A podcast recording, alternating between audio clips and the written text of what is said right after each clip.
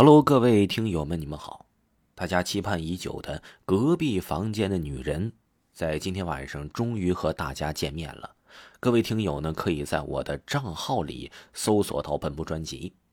那么呢，另外一本《一个不留》也是咱们的恐怖专辑，将会在过两天和大家见面。呃，这两本呢都是。呃，是限时免费的，而且大家都可以五星好评。另外呢，我在嗯每个专辑里呢都会抽送咱们的五星好评的听友送他们 VIP 月卡一张。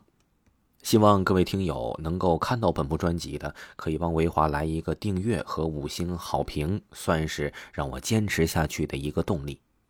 那么，如果各位听友呢想要更进一步的了解，这两部专辑的话呢，就可以添加一下维华的微信。维华的微信是什么呢？维华演播的首字母小写，维华演播的首字母小写七七八。维华演播七七八，有喜欢的朋友一定不要错过这两部专辑，一定要加一下维华的微信。好，那咱们今天就开始讲今天的故事了。本故事纯属虚构。今天职业养狗人，他说他看见了一个故事，还比较有意思。我今天呢给大家念一下。最早我供奉的是泰国的佛牌，还有一只猫仙。当然了，如果是这样的话，我就没有必要再讲去了。那为什么要供奉他们呢？是因为这样，我呢多了一个观音和如来。前几个月呀，嗯，我是休假回了一趟东北的家里。在这之前，我已经三年没有回过家了。这次回家，除了陪陪父母，还圆了我自己的一个心愿。哎，问什么心愿呢？就是我去问问我的大姨，去问问我自己的姻缘了。我呢，跟这个大姨是第一次见面，之前我们俩从来都没见过。最开始，我只是问了一些工作上的事儿，然后大姨就不知道怎么的。特别准确的说出了一些我内心里的东西，这个呢是我妈妈都不知道的事情，绝对没有串通过。后来呢，我问的差不多了，大姨突然就问我，说：“你是不是有过供奉啊？”我说：“呃，是的。”你怎么知道呢？然后他就说我供奉的这些东西完全就不像我这个年纪。我呢本身就好奇这些，所以呢。哎，我就跟他讲了一下我的这些经历，然后我大姨呀，深深的抽了一口烟，说：“不对，你呀，应该还有一个类似于观音的小牌牌之类的东西。”我说：“我没有供奉啊。”他说：“肯定有。”大姨非常肯定。那个时候，我就想起来了，因为啊，这个观音牌呢，是之前一个上门要钱的人来送给我的。但是呢，送来了观音，我非常敬畏的就给了这个人三百块钱。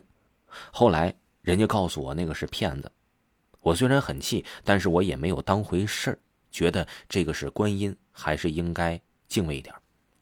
至于这个牌牌，我就不能乱扔或者乱放了，我就给我放到了我家的台上面了。我都忘了这事儿了好久了。大姨说，这个东西开过光。你也就不能随便送走了，好好的供养就好了，对你一定是有好处的。然后说你还有一个如来，我都懵了。我说我没弄过这些呀，因为如来和观音呢，在我的心中都是非常重要的，所以那得要非常正儿八经的供奉才行。虽然之前说我的本命是如来，喜欢观音，但是我从来也没想过供奉他们，我怕照顾不好他们。然后就想到了。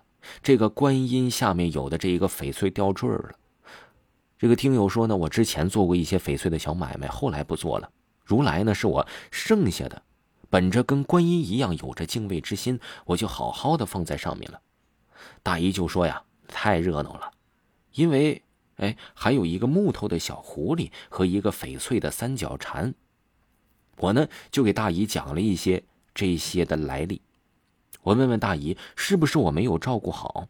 大姨说：“你照顾他们，照顾的很好，以后一定要一直照顾。”我在这里呢，还是非常的纳闷，大姨是究竟怎么知道我拥有这些东西，而且怎么知道发生这么多事儿呢？还有一件事啊，就是小的时候，估计十几岁，我也忘了多大了。小时候呢，家里是开小卖铺的，也会卖些这个头疼脑热的药什么的。有一次呢，我不知道为什么，莫名其妙的觉得自己好委屈、好难过，我就把一瓶安眠药啊给吃了。九几年的时候，都用那种玻璃超大瓶的那种，希望有各位听友可以脑补一下，有的时候都能明白，有的时候都记不得。就比如，我记得。我的妈妈以为是感冒了，给我吃药带我打针，我不记得，也是后来妈妈跟我说的，说我自己呀，说给我找一条破裤子穿一穿，还说我那段时间就没有好好走路，都是扭着走的，走着走着就能摔着那种。后来药也吃了，针也打了，就是不见好。农村嘛，就说立下筷子，半夜三根筷子放碗里立，如果立起来，就说明不太干净。结果当晚的筷子就立起来了。这是谁呀？我好像有点记不清楚了。当晚呢，我的爸妈就带着纸钱和香烛去十字路口烧了。第二天还是不见好转，没办法，就带我去村里的香堂了。怎么去的，怎么回来的，我是记不住了。我只记得那个房间是个高低铺，我坐在下铺，抱着床栏杆，看着那个我叫大姑的人啊。我喝了一口酒，抽了口烟，深吸了口气。就说呀，少军儿啊，这个是我二大爷的名字。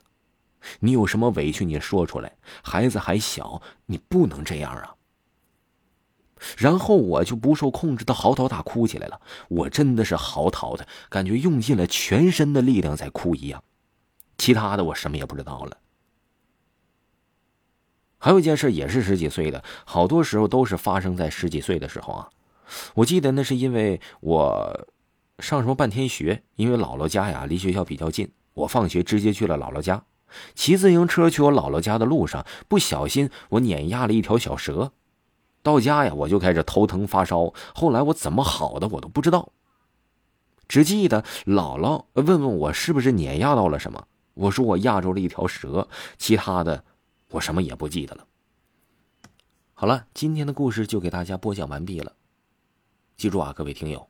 隔壁房间的女人一定要帮我五星好评加订阅，另外一个不留出来的时候也要这样啊，都是非常非常好听的书，咱们下期再见。